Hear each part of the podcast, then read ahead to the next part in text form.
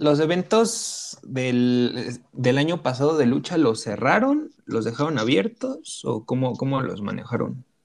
Yo vi que utilizaban cubrebocas y creo que vi unas publicaciones igual de, no me acuerdo de qué página, de luchas. Según yo no sigo ninguna, pero vi ahí unas publicaciones, ¿cómo los manejaron? Igual que los demás eventos. Pues algunos sí fueron a puerta cerrada.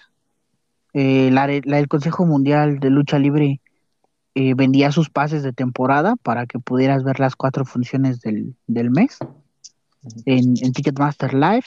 AAA mm, empezó a usar más redes, más redes sociales, o sea, yo usaba la plataforma de Twitch, pero empezó a hacer live, live por Facebook y este eso por lo menos aquí en México. por Twitch. Sí, sí, de hecho por programación o, los fines de semana no, sus, sus eventos, sus eventos, es que por ejemplo, mm, Consejo Mundial y AAA son un formato muy diferente a las luchas gringas. Eh, en las luchas gringas tienen como sus días definidos. Lunes la marca roja, viernes la marca azul, no me acuerdo si sábado o domingo es una marca, ah, bueno, antes era de, no, sí, sigue siendo amarilla y tenían como su día definido, tal día van tales luchadores, tal día van otros y así. Pero el Consejo Mundial de Lucha Libre no. El Consejo Mundial de Lucha Libre sí tiene como sus días definidos, pero no todas las funciones son grabadas para la televisión. Igual AAA, AAA tendrá muchos eventos a lo largo del, fin de semana. Pone tú, puede tener cuatro eventos en diferentes ciudades, diferentes estelaristas eh, en los duelos, pero solamente uno es el que es grabado para la televisión o es el que se va a transmitir en la televisión y en Twitch, eso hacían, solamente como mm. digamos la cartelera estelar o la más pesada iba para Twitch. Eso sí, mm, como, Entonces empezaron, empezaron a hacer eso y después ya, ya abrieron las, igual como en los estadios, con poco público. Sí, eso, eso apenas. Eh, de hecho, el que empezó a innovar así fue, fue AAA con este, con una cosa como autoluchas. Empezaron a ver estos conciertos en, en auto y AAA dijo, vamos a armar una función con autoluchas. Y se armaron como dos, tres funciones. Les fue más o menos bien, porque los espacios no son como los, los idóneos para ver lucha libre, ¿sabes? Como que estés dentro de tu auto, te restringe mucho a... Tú estás del lado derecho y esos cabrones se bajan a, a pelear o a luchar del otro lado del ring, pues no los vas a ver, te va a tapar el ring, te va a tapar parte de tu auto y no vas a ver la acción del todo. No es como el Cinema Coyote, que en el Cinema Coyote, que ves, se ve la pantalla porque está enorme y aparte te dan una frecuencia de radio. visión? Sí, claro. un ángulo de visión y en las luchas es un coliseo, realmente es hacia abajo, ¿no? Sí, es hacia abajo. Es hacia abajo y ya, obviamente, pues si estás de un lado no ves el otro, pero como en la altura te ayuda, ya ves este eh, todo el panorama. Y después, después, después de eso, ya ahorita empezaron con los, con los eventos normales. ¿Tú fuiste en pandemia o, no, para nada? ¿Te has quedado con los eventos? Me he quedado con los eventos en, en línea, la verdad.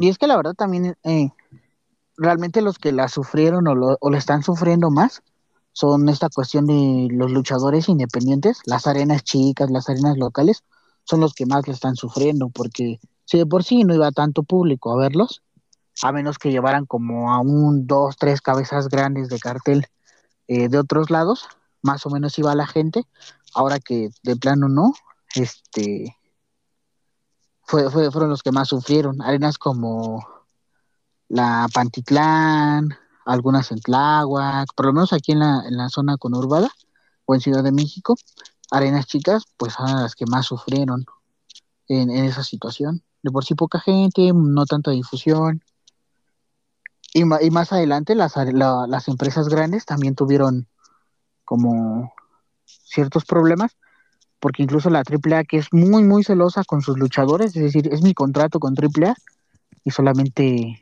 van a luchar en, los eventos que nosotros digamos, les empezó a liberar como cierta cláusula del contrato donde podían ir a luchar con quienes pudieran darles trabajo.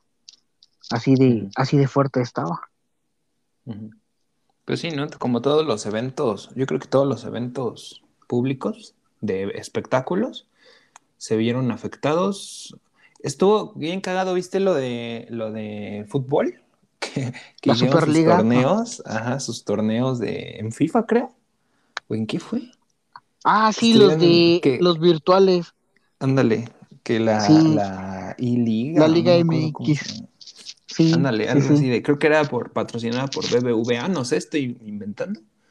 Pues pero sí, que era la Liga MX, pero con videojuego, con, con el FIFA. Estuvo muy cagado, creo que eso nunca lo había visto en mi vida. De que, de que jugaran los, los, los jugadores de verdad, se supone, ¿no? Ajá, sí. Que jugaban el, el FIFA estuvo, estuvo bien cagado que, que, empezaron a hacer eso. Hubo un montón de gente que criticaba. ¿eh? Yo me metía a los comentarios a ver. Y había unos que estaba como que, ah, pues qué cagado. Y otros, ah, como, ¿esto qué? Esto más que. Yo creo que más los dones, ¿sabes? Como que no. Pero ese desconocimiento un tanto porque. Por ejemplo, eh, me acuerdo que hubo como dos, tres fichajes, o sea, hicieron como la presentación y todo, antes de pandemia. Eh, los Cholos de Tijuana fueron los primeros, creo luego el América y así, donde estaban contratando a jugadores profesionales, digámoslo de esta manera, de videojuegos. Y los veías y se ponían la playera y todo, pero pues era como gente como tú, como yo, o sea, gordos, chaparros, flacos, altos, o sea, un cuerpo de un futbolista, digámoslo así, pero eran los que estaban fichando porque sí querían hacer un torneo virtual de, de esports para, para FIFA. Sí, y ahí se puso las pilas TV Azteca, ¿sabes? Porque creo que lo supieron, lo supieron aterrizar bien. Y, fíjate que TV Azteca desde hace ya creo que más de un año, antes de la pandemia me refiero, em, ya empezaban a, impulsar el tema de los esports. De hecho, tenían ya programación en las noches, que tenían varios programas, no me acuerdo si era, si era como maratón, pero ya tenían eh, torneos, creo que de LOL, eh, de Rocket League y de Smash. No me acuerdo de cuáles, pero ya tenían unas ligas por ahí de, esports. Y salían unos presentadores que eran como independientes o de los torneos de esports y a ellos eran los que ponían a, hacer las, narrativas, junto creo que con un presentador de deportes. De estos, estos vatos de la, de la barra de, los presentadores, de, por ejemplo, ¿Te acuerdas de los que salían en los protagonistas, no? Por ejemplo, así de los especialistas. Tenían algunos, este, de los que participaban en, ese tipo de programas deportivos, también los metieron en el tema de los esports. Y creo que de ahí se agarraron bien para el, tema, porque aparte tenían al, este güey, el, el, Martinoli, y también le ponía como su, su, su escarcha de humor y yo creo que fue un formato, se me hizo interesante y se me hizo bien divertido. No lo veía realmente, una porque a mí no me gusta el fútbol, pero sí vi unos, uno que otro partido, este, más o menos como medio importante, y sí estuvo divertido. Y de la, de la lucha libre sí no, no lo he seguido, hasta que eh, hace poco, hace una semana, una semana y media, no me acuerdo de cuánto fue, vi una publicación de alguien conocido que puso algo sobre Bad Bunny Bad Bunny mamado en Instagram. Entonces me metí a Instagram y si era, estaba Bad Bunny mamado, sin playera. Y yo dije así como, pues X, ¿no? O sea, pues, es, el, es el ídolo de las morras. Y ya me metí a su perfil y vi que iba a luchar en WrestleMania, no sé qué madres, y que faltaba un día y que, y que iba a pelear. Y me quedé así como de, ¿qué pedo? ¿En qué me perdí? ¿Este güey no cantaba? ¿Por qué va a luchar? ¿Cómo estuvo el pedo?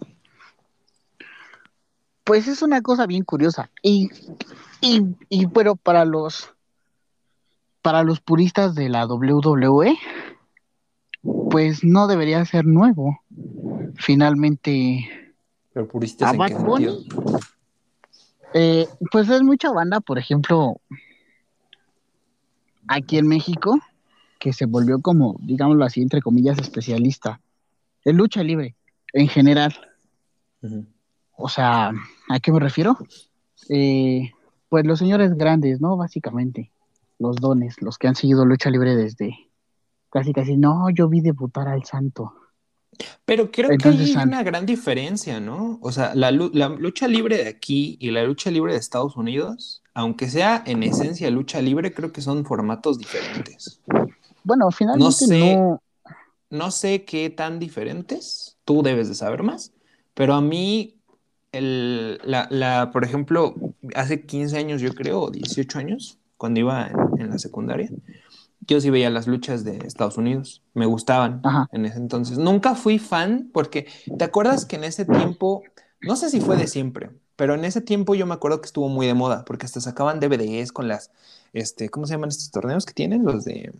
El Royal, el Royal Rumble. El Royal Rumble y, el Money La cámara de iniciación y todo eso. Ándale, todas esas madres y que los sacaban en los DVDs piratas y que el WrestleMania no sé qué madres 35. Y, bueno, me acuerdo que estaba muy de moda. No sé si era mi percepción, no sé si sí estaba de moda en su momento, o en el mercado mexicano, me refiero, porque en Estados Unidos tiene ya una tradición, ¿no? De años. Hulk Hogan y todas esas grandes leyendas, pero de años. Igual que aquí en México, la lucha libre. Sí, claro. Em, pero yo siento que, el, tipo de, de entretenimiento eh, en, Estados Unidos, siento que es muy diferente al de México, porque allá se arman unas novelas, tal cual, de historia y que no sé quién traicionó a quién y que le dan en, le dan en su Mauser al, jefe y luego que con la otra lo engaña y que se lo va, se lo va a madrear al hospital y todo ese show. Y creo que dentro de ese show, más o menos como lo de Bad Bunny, pero siento que en México es diferente.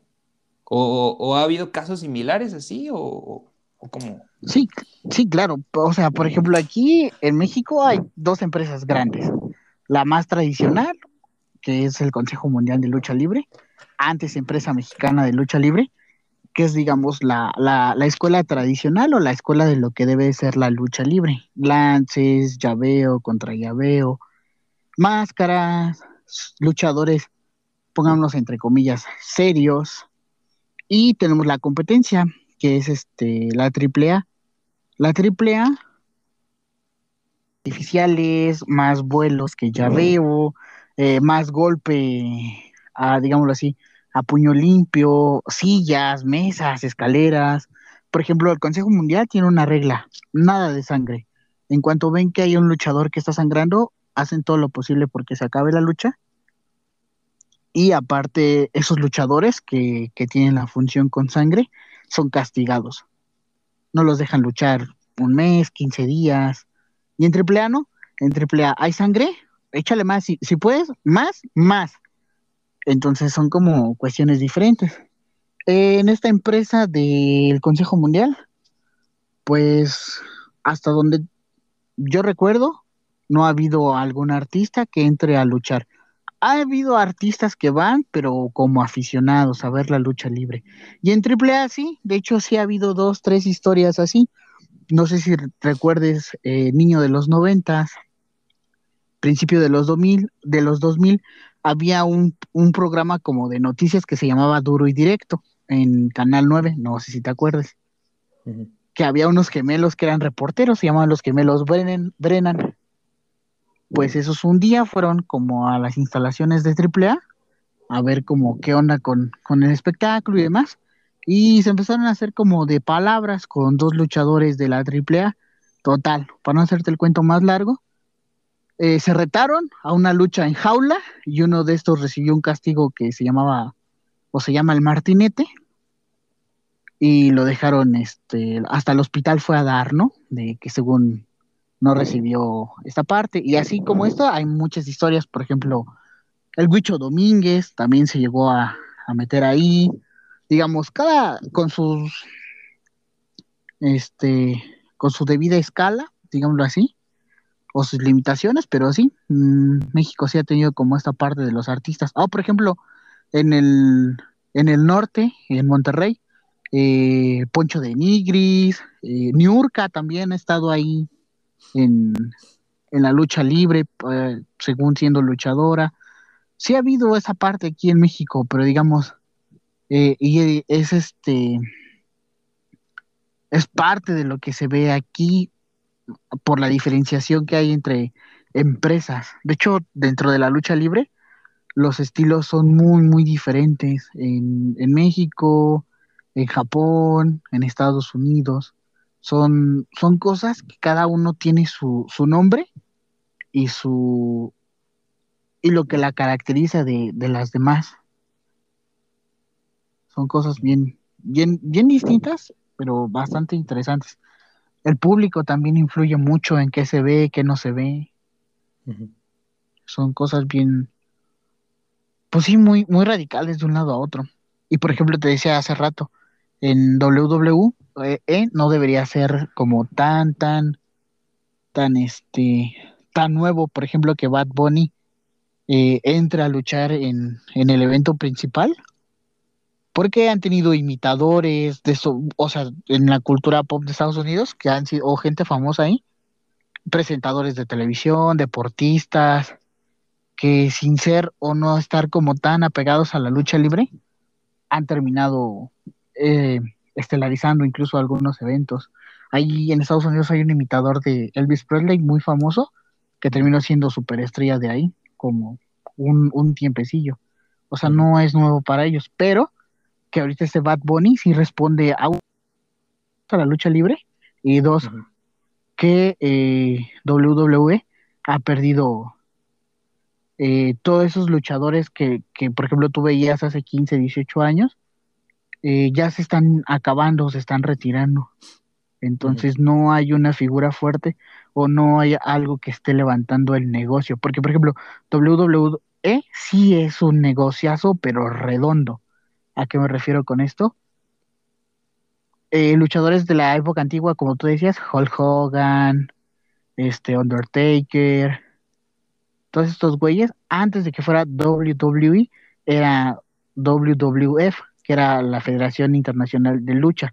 Ahí no había tanta novela, si eran espectáculos de fuerza, de golpes y demás, pero cuando hacen la transición a hacer la el entretenimiento mundial de lucha, es cuando cambia y hay toda esta parte. De hecho, por ahí hay una, luego te paso esa, ese video, está en YouTube, es como la, las etapas de, de, este, de la evolución, digamos, de, la historia de la lucha libre por, en, Estados Unidos, más que nada. La etapa de no sé quién, y te dicen de tal año a tal año, y los luchadores que estaban ahí en su momento. Y en, este, en esta etapa en la que estamos, pues todos esos, los últimos lobos de mar que tenía, pues ya no están. Por ejemplo, Triple H, ya se, ya ahora es este, de esta parte de, de la administración de, de, WWE. Este, Shawn Michaels ya se retiró, el Undertaker ya está como a punto del retiro, John Cena ya está a, mundo del, a punto del retiro, o sea, muchos luchadores que eran las cartas fuertes ya pasó su época. Y los nuevos, pues desafortunadamente no están como jalando a la gente como tal. Sí, sí, yo, bueno, yo creo que también, tanto en México como en, Estados Unidos también ha habido el, efecto inverso.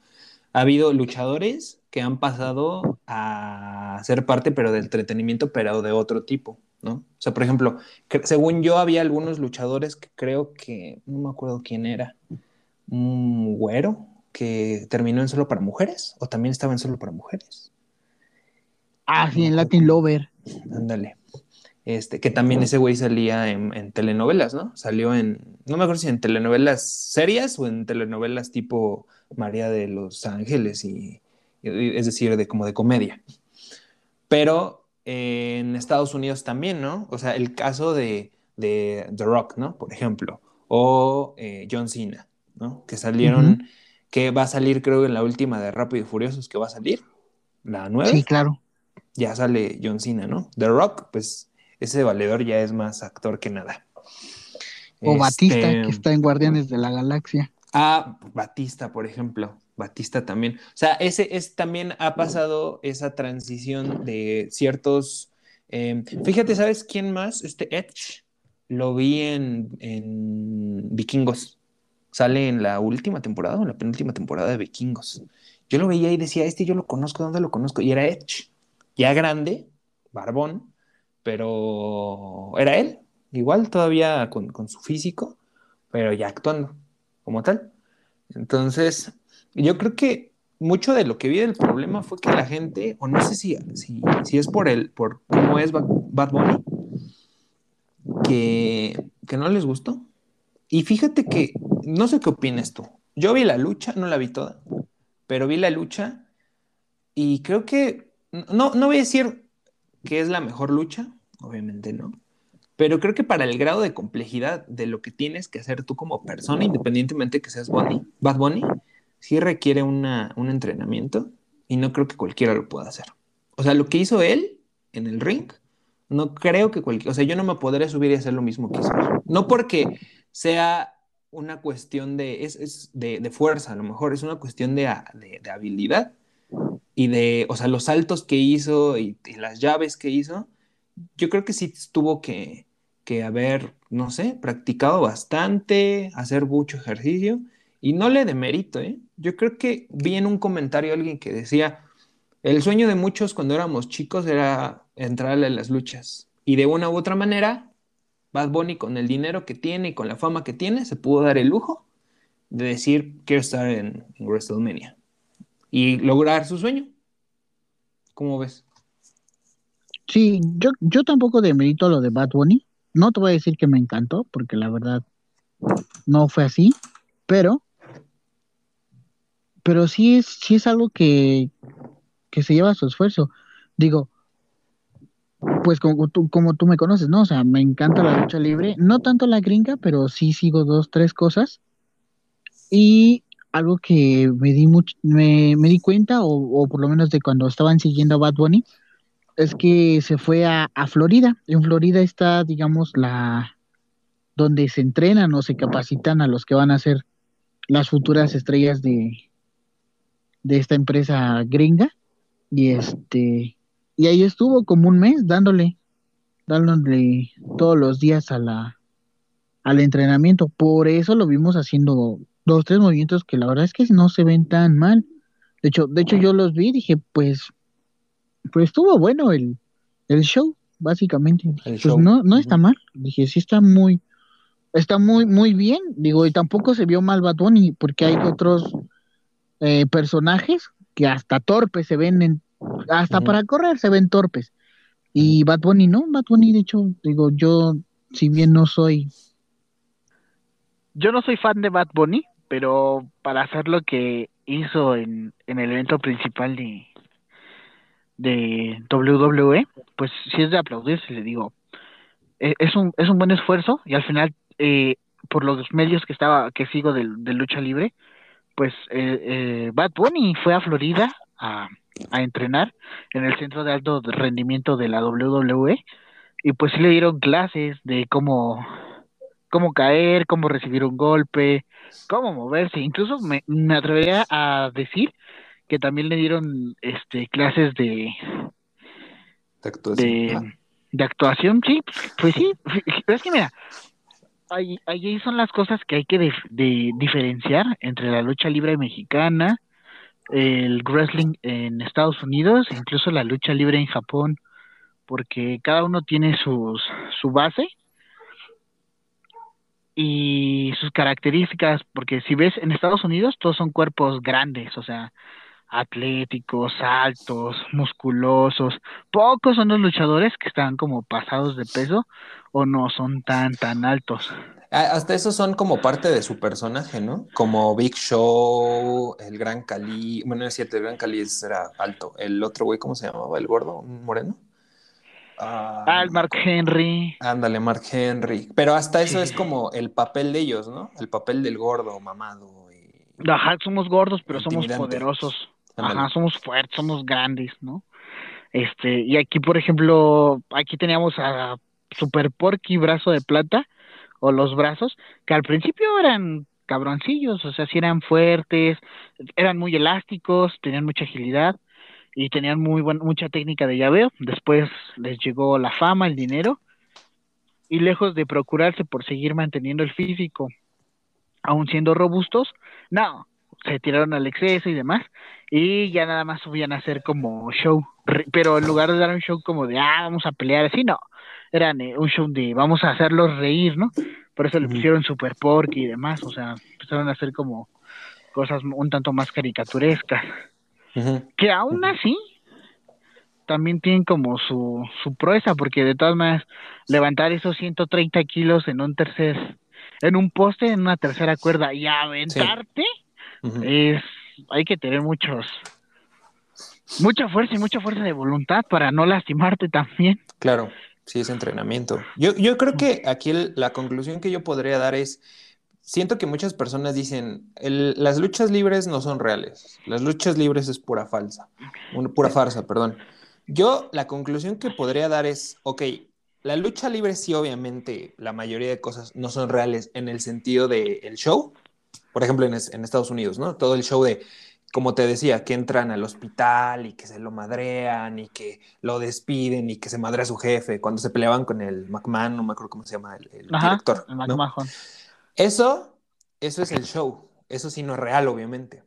Pero en lo real a mí se me hace, o a mí me parece, es la condición física que tienes que tener. Probablemente en la lucha mexicana, y no me dejarás mentir, los golpes que se dan no son reales. O sea, no me refiero a que, eh, mm, ¿cómo explicarlo? No se dan golpes como en la MMA, por ejemplo, ¿no? Son golpes que se dan, sí, pero no son golpes con el sentido de mm, de lastimar al otro, ¿no? Bueno, de hecho ahí hay como una regla, como, una regla no escrita, o bueno, un código de, ética entre los luchadores, que, dice, yo te voy a hacer lucir eh, recibiendo un buen golpe, y tú vas a hacer lucir recibiendo un buen golpe, pero también lo que tú hagas me tiene que cuidar a mí y yo te tengo que cuidar a ti. Por eso antes decían, cuando empezaba a platicar con gente de lucha libre, pero si es que se va a aventar de afuera del ring, porque este... Porque lo cachan, ¿no? Porque lo cachan, ¿no? Porque no se quita. Si lo que quieres es ganarle, porque finalmente es, es, parte del código, digamos, lo de honor de los luchadores y de las luchadoras, el cuidar a tu rival. O sea, él puede aventarse en una maroma desde un segundo piso si quiere, pero tu deber como su rival es cuidar que no se lastime y tú no lastimarte al recibirlo. Claro. Porque son como cosas, este, vaya, son finalmente arriba podrán ser rudos y técnicos, pero afuera siguen siendo deportistas y compañeros de. Son acuerdos, son acuerdos implícitos, ¿no? Y son las, Así es. las reglas del juego, de la lucha, como tal. Yo creo que ahí está el punto en el cual mucha gente, yo creo que no entiende, ¿no? Quieren ver que si se caigan, que se maten, que se saquen los ojos, pero yo creo que la, distinción principal entre show o no es show queda claro con lo de Bad Bunny. O sea, es show, entró ahí por sus medios económicos o por lo que haya sido, porque la industria a lo mejor ya está en declive, no lo sé. Pero yo siento de que se rifó el físico, como dirían, de que hizo un buen papel y de que eso a la mayoría, o sea, da igual, es como el reggaetón, da igual lo que tú creas o no creas, creas o sientas del reggaetón, el reggaetón vende. Bad Bunny vende y es por eso que está ahí. Pero no ah, se demerita. Yo creo que no, no demeritamos la, participación de este güey en, la lucha, ¿no? Ah, no, claro, como te mencionaba, o sea, yo no soy fan de Bad Bunny, de hecho tampoco soy fan como de del estilo de la lucha libre gringa, pero he de reconocer que mm, tuvo los tamaños de meterse, porque si te das cuenta, hasta incluso es una diferencia de estatura. O sea, no, son como, ¿qué te gusta? 10, 15 centímetros lo que tiene de diferencia con estos cuates. Sí, promedio latino, ¿no? Al final del día. Y, y al final hasta las caras de, por ejemplo, el Miss, que fue contra el que luchó, y de Morrison fueron como de, cuando hizo el, último movimiento del Canadian Destroyer fue como de, ¿le salió? Fue su cara de incredulidad, de, no mames, sí le salió. Y es que pues hay que, hay que entrenar mucho. Son movimientos que si por alguna razón sale mal, pudo haber lastimado del cuello a Morrison, o él se pudo haber lastimado los brazos, o el coxis, ¿no? Al momento de caer, y sin embargo lo hizo bien, no se lastimó. O sea, me parece que dentro de todo, pues tiene un punto a su favor. Eh, sigo insistiendo que a mí no es como el show que me gusta, porque realmente de, del WWE lo único que veo es como el Royal Rumble, porque son 30 en el ring y hay acción por todos lados, ¿no? Es de las pocas veces donde hay mucha acción y no es tanto, tanta labia. y eso me parece bastante interesante, pero ¿qué? Bad Bunny estuvo, estuvo bien, o sea, dentro de todo estuvo bien, no fue lo mejor, pero estuvo bien. Así es, amigo. Pues bueno, gracias por haber compartido el punto, gracias a todos los que nos escucharon en esta transmisión y pues te mando un abrazo, Dan. Cuídate. Hasta luego, hermanito. Bye.